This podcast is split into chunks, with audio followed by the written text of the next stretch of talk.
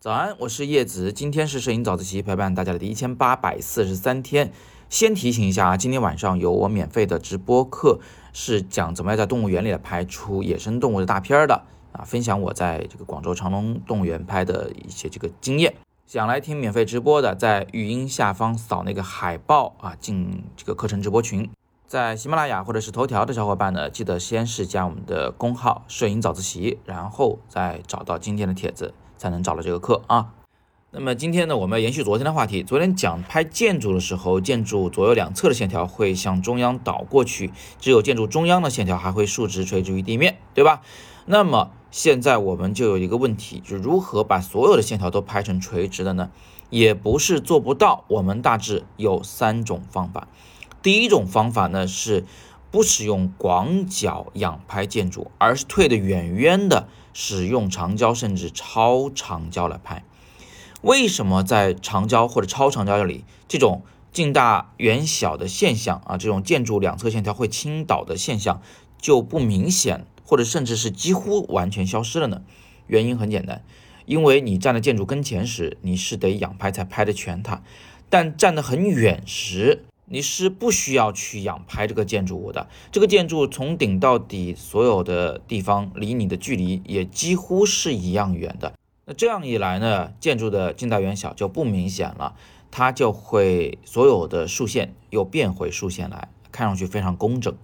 我拍的这个青藏铁路上的这个电线杆儿啊，就是这么个拍法，呃，站远用超长焦拍的。第二个方法呢，相对麻烦一点，就是你得在这个建筑旁边找到一栋至少有它一半高的建筑，然后站在这栋建筑一半高的位置上，呃，平着去拍。你的目标建筑，因为你没有仰拍，所以这栋建筑呢也不会产生那种什么底部很大、上面很小啊、两边线条倾斜的效果。所有的竖线条在你的画面里面依然会是竖直的，所有竖线条之间依然会是一个平行线的效果，看上去也是非常整齐的。好，所以第三个做法是什么呢？就是以上两招都不能用的时候。或者为了某些特殊的构图效果，比如多一点天空啊，多一点地面啊，啊，导致相机并没有完全的这个平着拍这种建筑，那么你就得动用后期处理的工具，去矫正这个画面里的透视的变形。那这种矫正，它显然是把有限的像素给拉伸了，给复制了，所以呢，它的画质其实是有比较明显的下降的，不到迫不得已。啊，我们一般不用这个方法。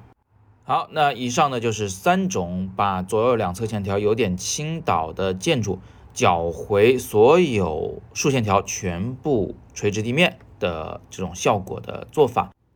我还是想提醒一句，就这些做法啊，最后导致这个画面看上去是非常爽的，很整齐的。但是呢，它并非一个必须要去做的事情。这说实话，我们更习惯看到这个建筑。有点近大远小啊，有点下大上小的这种效果，这种透视效果呢，也常常被我们用来强调这个建筑的巍峨雄壮，所以呢，也不要所有建筑都去搅它一下，好吧？还是看情况来用。最后别忘了扫语音下方的二维码，可以进入我们今天晚上的主题讲座的专属群来听这个主题讲座，是免费的。